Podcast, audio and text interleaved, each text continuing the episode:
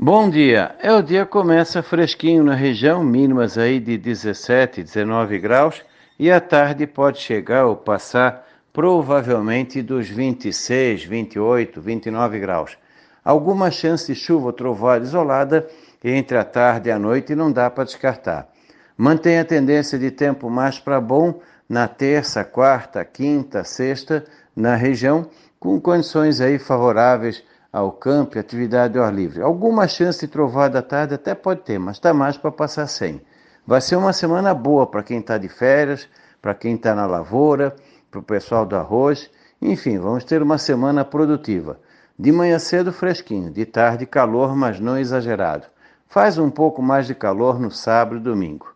Da Climatea, Ronaldo Coutinho.